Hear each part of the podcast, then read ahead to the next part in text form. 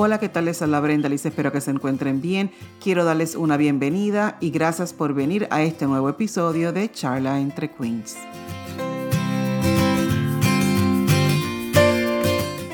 Hola, ¿qué tal? Les habla Brenda Liz. Gracias por quedarte a escuchar nuestro nuevo podcast. El podcast de hoy lo llamé Llorar en la bañera es bueno. Quiero mencionarte que hace días atrás miraba mi Facebook y encontré una imagen que decía, ¿Alguna vez se han encerrado en el baño para llorar, luego se limpian su cara y salen como si nada del baño? Era una imagen con una chica llorando y eh, la ducha, en la ducha, ¿verdad? Le estaba cayendo agua en su rostro. Y me dejó pensando y mi contestación fue sí, no una vez, muchas veces.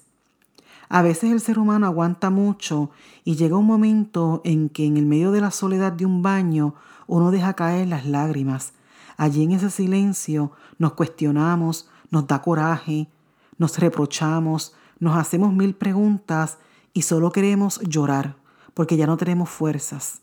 En la bañera enjuagamos nuestras tristezas.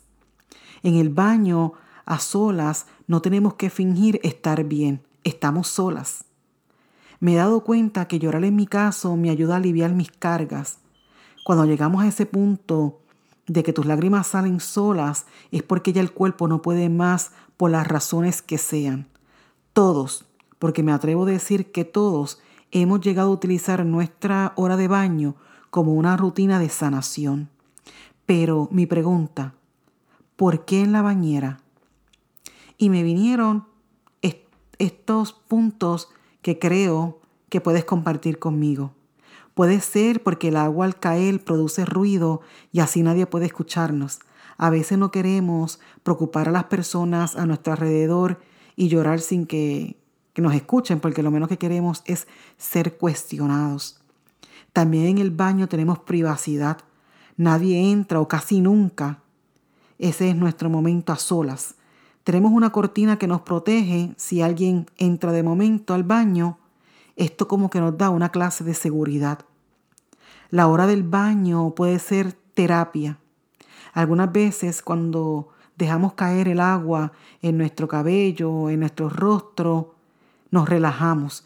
Y ahí cuando más relajados estamos es cuando el cuerpo decide soltar esas lágrimas de dolor, esa tristeza, esa carga que llevamos del diario, sea por los niños, sea por eh, problemas económicos, sea por problemas con la familia, con el esposo, con el novio, con la escuela, con el trabajo. En ese momento, cuando esa agua cae, aunque también es terapia para nosotros, eh, nos hace vulnerables y a lo mejor por eso eh, es más fácil tomar la hora del baño y llorar. Pero quiero decirte algo, que no te avergüence, porque mientras tú estás oyendo este podcast hoy, en algún lugar, hay alguien en la bañera llorando desesperadamente, dejando su todo allí para coger fuerzas, para salir victorioso, tranquilo, más fuerte. Y yo creo que eso es lo más importante. Como mencioné al principio, yo creo que llorar ayuda mucho. Algunas veces, en mi caso, me siento aliviada.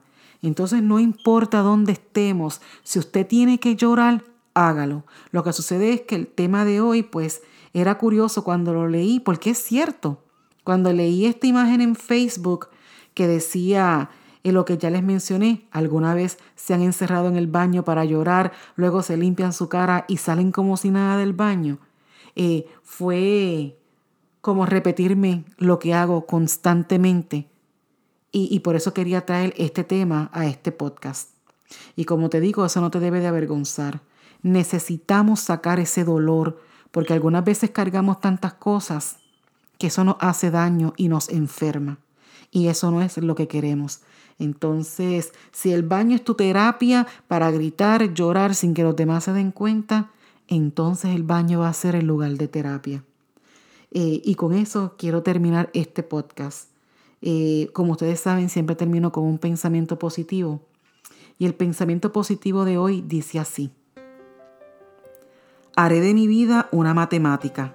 Sumaré alegrías, Restaré dolor, dividiré las penas y multiplicaré el amor. En mi caso, lo más importante aquí es restar el dolor, restar lo que no nos conviene, restar a la gente que no, que no nos trae nada positivo a nuestras vidas, restar eh, todo lo que nos trae lágrimas. Y vamos a multiplicar más, vamos a multiplicar más y, a llenarnos de amor y dar ese amor que tenemos dentro, eh, un amor bonito que podemos ofrecer. Pero comencemos a restar todo lo que nos sirve. Antes de despedirme, quiero pedirte que no olvides hablarle a tus compañeros de trabajo, a tus compañeros de clase, a tu familia, a tus amistades sobre este podcast, para que así la familia extendida crezca. Recuerda que puedes enviarme tu carta con tus problemas, inquietudes, secretos a mi correo electrónico charlaentrequeens.com y también me gustaría que me siguieras en mi Instagram, que me consiguen como Charla Entre Queens. Y ahora sí, como siempre, les dejo esta frase que para mí es bien importante. Recuerda, sé tú, ama y valora quién eres. No olvides que eres una queen. Gracias por dedicarme unos minutos de tu tiempo. Espero me acompañes la próxima semana en Charla entre Queens.